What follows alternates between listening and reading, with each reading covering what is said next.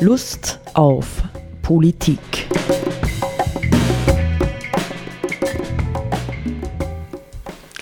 Liebe Hörerinnen und Hörer des Freien Radios Freistadt, Sepp Kiesenhofer und Roland Steidl begrüßen Sie zu einer neuen Sendung Lust auf Politik. Sepp, ich hab jetzt Lust. Schön. Ja. Und du kannst überrascht sein. du kannst überrascht sein. Ja, na, weil wir haben ja in der letzten Sendung haben wir ja äh, so uns hautnah fast bis in die Tiefen der Seelen der österreichischen Politik hineingewühlt, nicht? Ich zumindest und so. Und äh, jetzt kann man wieder mal was Gescheites auch machen. Ja, habe ich gedacht. Ja, also das heißt, wir sind ja, unser Thema war ja ursprünglich, wir wollen einen konstruktiven oder kreativen Zukunftsdialog führen. Nicht? Angesichts der österreichischen Politik, kraftvollen, ja, Kraft ist sehr gut, kraftvoll heißt es ja. Mhm. Äh, angesichts der österreichischen ähm, Politik derzeitigen ist das ja gar nicht so einfach. Ähm, deswegen weiche ich aus. Weißt du, ich, gehe jetzt ganz, ganz, ganz weit weg von der österreichischen Politik. Das hat mit der österreichischen Politik wirklich null zu tun.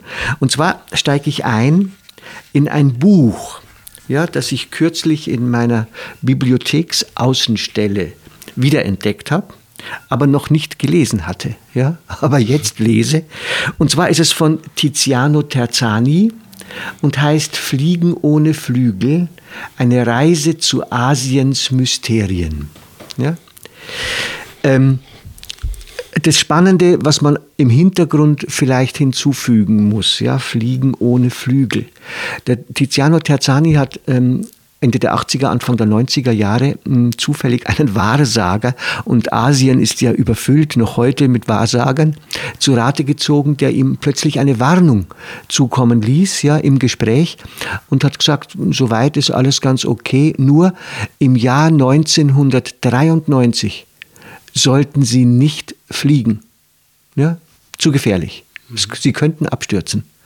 Deswegen heißt das Buch Fliegen ohne Flügel. Vielleicht sagst du ja. drei Sätze zu Tiziano Terzani. Tiziano Terzani, genau, das ist eine gute Sache. 1938 in Florenz geboren, in Europa und den USA ausgebildet, kannte Asien wie kaum ein anderer westlicher Journalist. Von 1972 äh, 72 bis 97 war Korrespondent des Spiegels. Anfangs in Singapur, dann in Hongkong, Peking, Tokio und Bangkok. Ja, also wirklich ein, er ist, politisch ist er eher, kann man sagen, links eingestellt, aber das merkt man in dem, äh, was ich jetzt lese, gar nicht. Ja, ähm, ja, nicht, also Tiziano Terzani bekommt von einem Wahrsager gesagt, ähm, so, wenn Sie in diesem Jahr fliegen, riskieren Sie ähm, ähm abzustürzen und zu sterben. Nicht? Nun ist der Tiziano Terzani, muss man noch dazu sagen, er ist ein äußerst kritischer Mensch und hat normalerweise überhaupt nichts mit Wahrsagerei und Okkultismus am Hut. Aber seltsamerweise berührt ihn die Geschichte, ja, und er ähm, verlässt sich darauf, dass das für ihn etwas zu bedeuten hat und reist tatsächlich ein ganzes Jahr lang, sonst ist er nur in Flugzeugen gesessen, reist er nur mit Bus, Zug, Auto und äh, oder zu Fuß, ja, zu seinen verschiedenen Orten und macht dadurch und lernt dadurch auf eine ganz, ganz andere Art und Weise Asien kennen, nicht? Das ist so ein bisschen der Hintergrund. Ähm, ja, äh, Worum geht es jetzt im Konkreten? Nicht auf dieser Reise entdeckt er plötzlich ganz, ganz wichtige Städten und Städte in ganz, ganz neuer Art und Weise. Und wir befinden uns jetzt hier ja, in der, an der Stelle, wo ich ähm, ähm, einsetzen will, wo ich ein bisschen lesen ähm, will, befinden wir uns in Laos. Laos ist ähm, ursprünglich, also wir, das Buch ist geschrieben Mitte der 90er Jahre, ist ein Land, das sich vielleicht ähnlich wie Tibet auch andere asiatische äh, oder Länder in anderen Kontinenten eigentlich der Modernisierung verweigern wollte. Ja? Wir brauchen die moderne Welt nicht. Ja, sie haben sehr alte, sehr überkommene, traditionelle Lebensformen dort. Äh, das ist dann so weit gegangen, nicht, dass die, die ähm, ähm, äh, die Leute, die, die Thailänder nicht, haben Thailand ja sehr, sehr schnell radikal modernisiert und haben bereits Autobahnen bis an den Rand des Mekong gebaut, ja, wo es nur mehr notwendig gewesen wäre, eine Brücke zu bauen und dann die Autobahn nach Laos zu verlängern. Und die Laoten haben sich schlicht und einfach geweigert. Wir brauchen das Ganze nicht. Mhm. Ja, weil, ja, so. Und jetzt schreibt in diesem Kontext, ja, dass also Geschäftsleute, Bankiers, die Experten der internationalen Organisationen, die Funktionäre der UNO und der Regierungen in aller Welt äh, überzeugte Propheten eines Fortschritts um jeden Preis sind. Sie glauben an eine Art Mission, die sie zu erfüllen haben.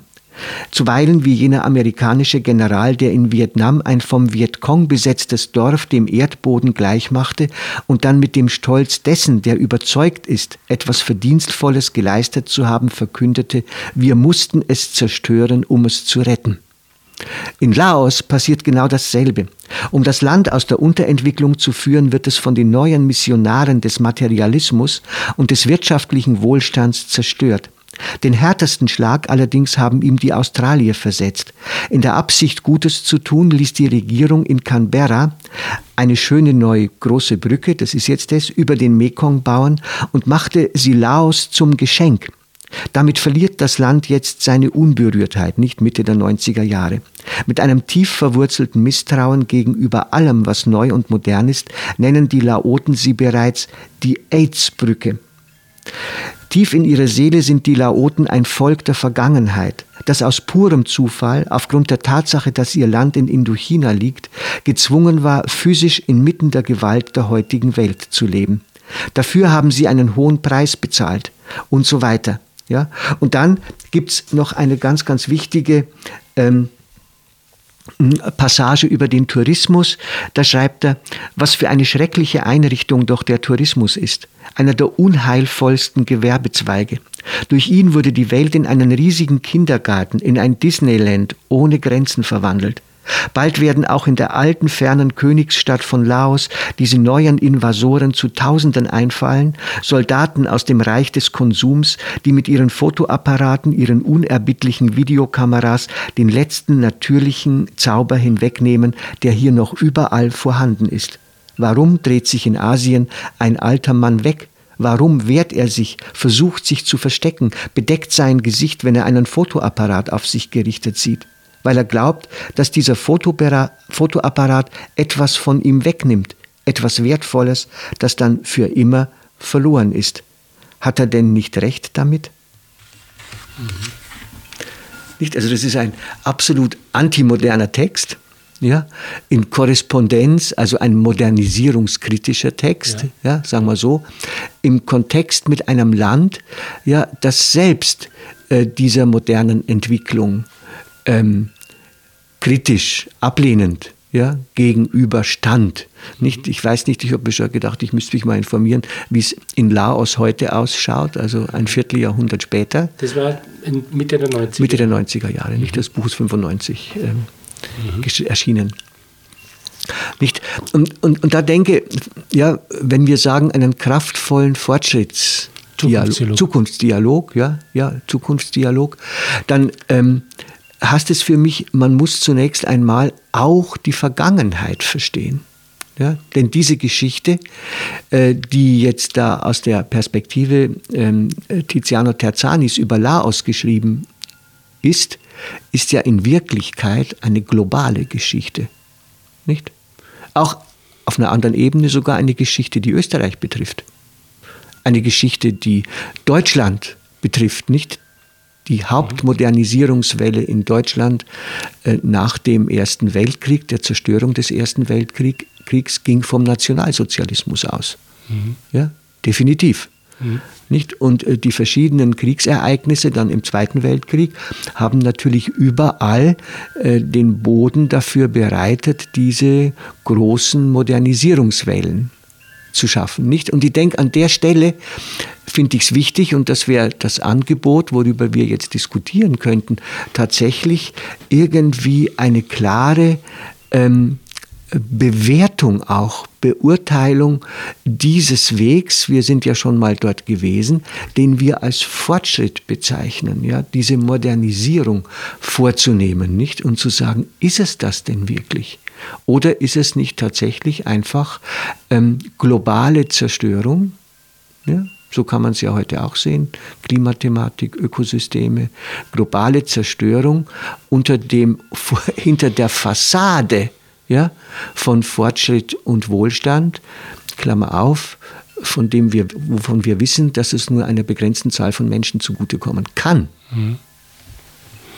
Äh, nur kurze Verständnisfrage. Äh, Laos war in früheren Jahrhunderten eine Monarchie oder was? Ziemlich sicher, ja, ja, ja, war sicher eine Monarchie, ja. ja. ja. Nicht, das ist ein bisschen eine, eine eigentümliche Lage von Laos. Es liegt äh, zwischen Vietnam und Thailand, hat selbst keinen Zugang zum Meer, mhm. nicht eigentlich, mhm. und grenzt im Norden an China. Mhm. Nicht? Also es ist so ein bisschen ein, fast, es ist nicht ganz unähnlich Österreichs, nicht? So ein bisschen ein eingekesselter äh, Staat, allerdings flächenmäßig äh, so groß wie die, wie Westdeutschland war, 230, 240.000 Quadratkilometer, aber äh, deutlich weniger Einwohner. Mhm. Nicht? Und es hat extrem gelitten, wirklich gelitten, ja, also wenn man das äh, so ein bisschen verfolgt, äh, unter den permanenten Kriegen, die in dieser Region, vor allem Vietnamkrieg, ja, abgehalten wurden, weil die Amerikaner vor allem haben gnadenlos alles ringsherum, um den ähm, Vietcong äh, zu kriegen, zerstört, nicht? Mhm. Also Natur zerstört, gnadenlos. Mhm. Ja? Mhm. Das war ja das Beispiel auch, das. Das da kam. Also es ist wirklich ein Land, äh, das, äh, das, was wir Fortschritt nennen können, jetzt von seiner militärischen Seite her gesehen, äh, ja, uneingeschränkt kennengelernt hat. Mhm. Und das war ja, vielleicht ist es auch nicht unwichtig, ja, wenn man sich überlegt, ähm, auch China, ja, zum Beispiel das große China ähm, ist ja im Grunde genommen ein sehr modernisierungskritisches Land gewesen. Nicht erst als dann sozusagen die Kolonialisierung begann nicht an der auch Deutschland zum Beispiel beteiligt war. Wann würdest du das ansetzen, geschichtlich? Geschichtlich kannst du das ansetzen, äh, Anfang des, äh, Ende des 19., Anfang des 20. Jahrhunderts. Mhm. Nicht? Und das hat dann ja letztendlich auch äh, zum ähm, Umbruch äh, in den, zum Kommunismus hingeführt. Nicht? Aber der Kommunismus war dann natürlich im Vergleich zu allem anderen die überhaupt radikalste Form der Zerstörung äh, der alten Kultur. Nicht? Dort haben die Leute wirklich äh, ihre ihre alten Musikinstrumente zerstören müssen. Ja? Mhm. Insofern sie noch ähm, äh, Reminiszenzen an äh, eine alte, äh, konservative Kultur waren. Also ja, ich beurteile heute den chinesischen Kommunismus wirklich äußerst negativ. Ja. Mhm. mhm. Wobei aber die, die jetzige Modernisierung Chinas zum Beispiel, Industrialisierung und so weiter, ist ja erst noch lang nach Mao Zedong eingetreten. Da war diese Geschichte mit der Viererbande und da hat es diesen Machtkampf gegeben und wo es vermutlich darum ging, setzt China alles auf sozusagen Industrialisierung und, und Digitalisierung und so weiter oder verbleibt man eher in einer, in einer gedämpften Technisierung oder so, oder?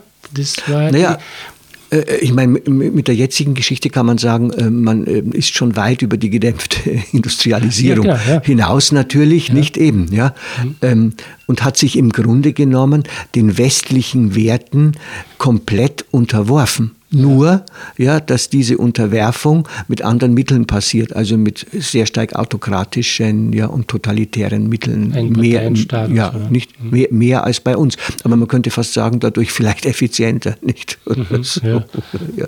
Na, das sind so, aber, aber tatsächlich, ja, verstehst du, das, äh, das wird mir immer deutlicher, wir haben über Sendung über die Indianer gemacht, nicht? Ähm, also über, über andere Völker, die im Grunde genommen hm, von der westlichen Lebensform, ja, äh, von der weißen Macht niedergemetzelt worden sind. Mir wird immer deutlicher, hm, diese unglaublichen Schäden, ja, diese Genozide weltweit, die im Grunde genommen mit dem Siegeszug äh, dieser Fortschrittsgesellschaft verbunden sind.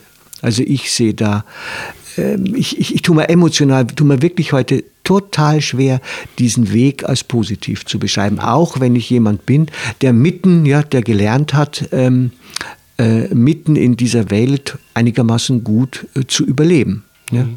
Aber identifiziert bin ich nicht mit ihr. Nicht? Mhm. Und ich kann gut verstehen, ja, ganz gut nachvollziehen, dass äh, viele Völker, vielleicht auch, ja, vielleicht auch alte Landwirte ähm, in Österreich, nicht, wenn ich an die Rossiger Geschichten zum Beispiel denke, Jakob der Letzte, ja, oder so, dass die auch im Grunde genommen überrollt worden sind von dieser Modernisierung. Nicht? Die hatten genau wie die Indianer äh, gelernt, äh, gut mit der Natur zu leben nicht? und fast alles selbst herstellen zu können. Und dann kommt dieser Moloch, fährt einmal drüber und hinterher ist man abhängig von großen Traktoren, von, von äh, Molkereiindustrie und vielem, vielem anderen und verliert jegliche Selbstständigkeit. Und äh, ich weiß nicht, wie hoch der Prozentsatz ähm, ist von Bauern, äh, die ihr Bauerntum letztlich aufgegeben haben oder aufgeben mussten.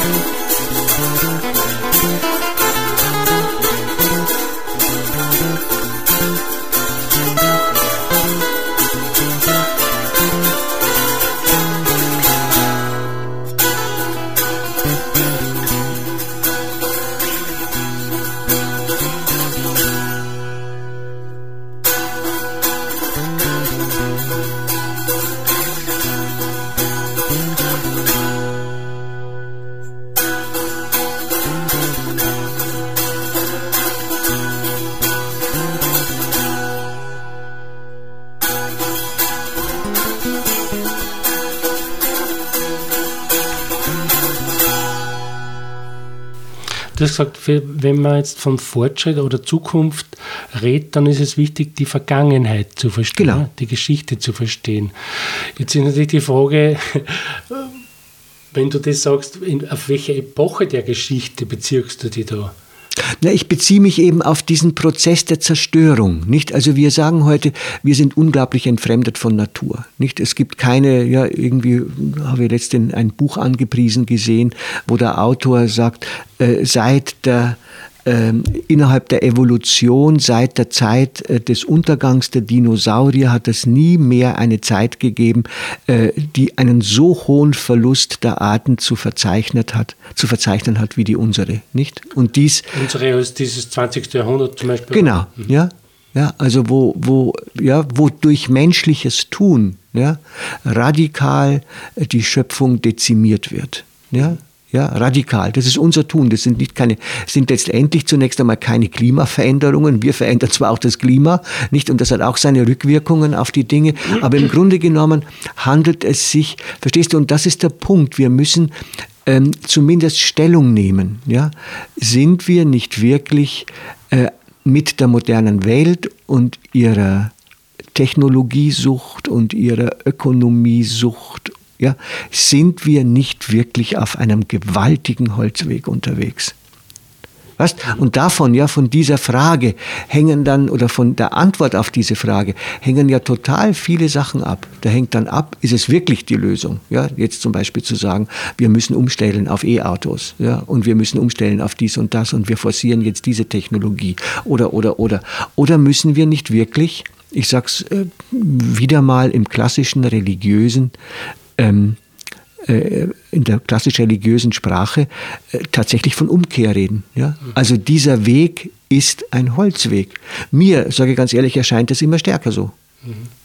Aber ist das nicht sozusagen ein bisschen zu, zu eindimensional gedacht, wenn man jetzt bestimmte historische Entwicklungen jetzt nur auf dem Hintergrund der Zerstörung sieht? Oder ist es nicht sozusagen äh, der Wirklichkeit angemessener zu sagen, es hat im Zuge zum Beispiel eben dieser Industrialisierung oder so äh, verschiedenste Entwicklungen gegeben, die verschiedenste Ausprägungen oder Auswirkungen gehabt haben. Also das, die, die, historische Entwicklungen jetzt nur auf dem Hintergrund des, der Zerstörung zu betrachten, ist das nicht ein bisschen zu, zu eng gedacht? Zu Vielleicht. Vielleicht. Ich habe halt das Bedürfnis, prägnant zu denken, nicht? Und ich möchte nicht vorschnell faule Kompromisse machen. Also aus meiner Perspektive faule Kompromisse nicht, weil das tun wir ja ständig. Ja? Ich habe das Gefühl, alles, was wir jetzt auch im Umgang mit der Klimakatastrophe tun, ja, sind ständig neue Versuche, am alten Modell festzuhalten, indem wir in dieses alte Modell neue Technologien, ja, keine Ahnung, neue Krisenmanagement-Methoden hinein ähm, äh, implementieren, ja. Aber im Grunde genommen bleibt das alte Modell, äh, der Mensch soll Herr und Meister der Natur sein, ja, und äh, unterwirft sie sich zu seinem Nutzen und zu seinem Wohlstand. Dieses Modell bleibt unangetastet. Und ich behaupte, wir müssen dieses Modell sogar radikal antasten. Ja, mhm. Weil wir uns nämlich als Spezies auch oder genau auf diesem Modell, von dem wir gerade reden, ja, der Modernisierung, die von allen möglichen Institutionen äh, unterstützt und forciert wird, weil wir uns als unfähig erwiesen haben, dies in einer Weise zu tun, die der Erde, ja, als Ganzer ja, und ihren Bedürfnissen und Bedingungen letztendlich auch im Blick auf uns selber gerecht wird. Ja. Mhm. Ja, ich glaube, wir, wir unterliegen hier einem ähm, umfassenden Wahrnehmungsirrtum. Ja, insofern wir uns mit der naturwissenschaftlichen Wahrnehmung, ja, also das hat ja eine lange Geschichte, eigentlich aus der Ganzheit der Schöpfung, ja, wenn du so willst, Gaia, des Organismus Erde, herausgenommen haben. Ja? Wir sehen uns als Menschheit eigentlich außerhalb dieser Ganzheit und tun so, als wäre das, was um uns herum ist, schlicht und einfach Ressource. So mhm. bezeichnen wir sie mhm. auch. Ja. Nicht?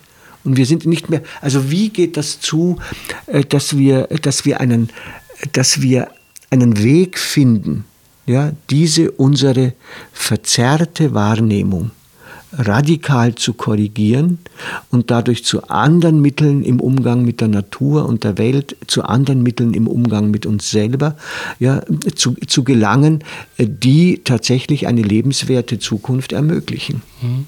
Aber das heißt, diese, dieses Paradigma oder dieses, dieses Denken, der Mensch als Krone der Schöpfung mit dem Auftrag, macht euch die Erde untertan, ist ein völliger Irrtum. Ist ein Irrtum. So wie wir es zumindest verstanden haben. Nicht? Ja. Es hat ja kein Mensch, Franz Josef Strauß, der sich ja häufig äh, im Zuge der Atomenergiediskussion äh, mit, diesem, mit diesem Zitat geschmückt hat, äh, hat sicherlich keine Ahnung von jüdischer Theologie oder irgend sowas gehabt. Er hat halt einfach gedacht, ich kann das mit der Bibel begründen. Mhm. Ja, oder sowas. Mhm. Also er hat sie missbraucht. Nicht? In, Im zweiten Auftrag steht ja dann eh be, be, bedienen und behüten. Nicht? Mhm. Der, Gott setzte den Menschen in den Garten Eden, damit er ihn bediene und hüte bebauen und bewahren, ja, mhm. sagen wir so in den üblichen äh, äh Übersetzungen heute.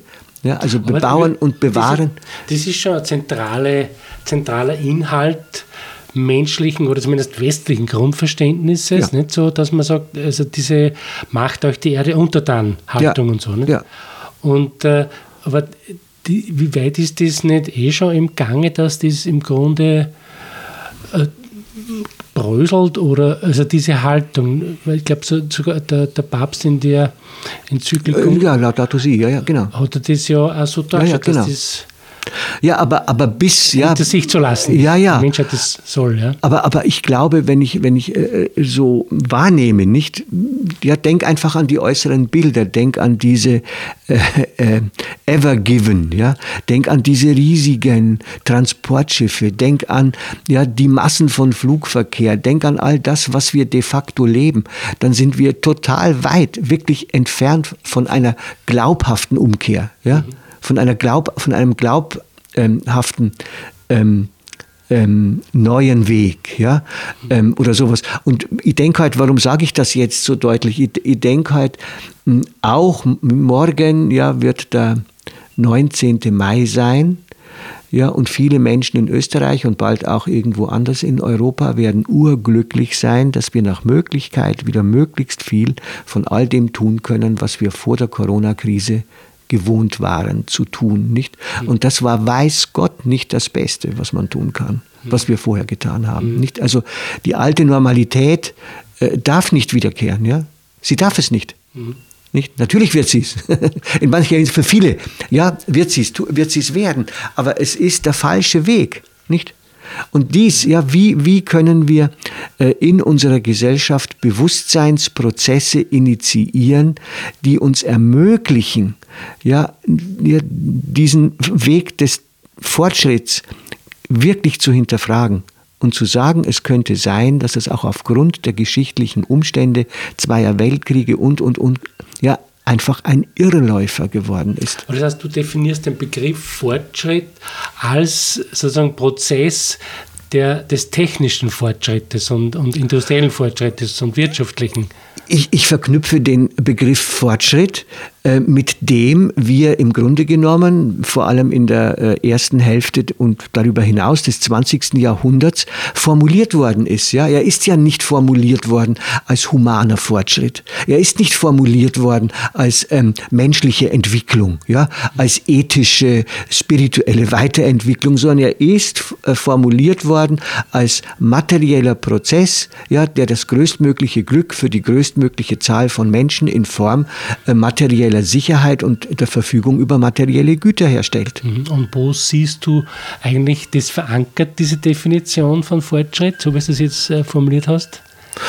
Äh, so, so, so ist er überall verstanden worden. In der Aufklärung oder, oder, oder ich würde sagen, die Aufklärung ist es noch nicht, ja, sondern es ist die Kombination von Aufklärung und naturwissenschaftlich-technischer Entwicklung. Ja? Mhm. Also im Grunde genommen ist es, wenn du es wenn nur mal anders gesagt haben willst, ist es für mich der Versuch, ja, wenn man schon, ja, wenn man schon eine, eine, ähm, ähm, eine Säkularisierung wahrnimmt, nicht? Es ist der Versuch, äh, die Hoffnung auf ein himmlisches Paradies zu säkularisieren und dieses irdische Paradies hier machbar zu machen.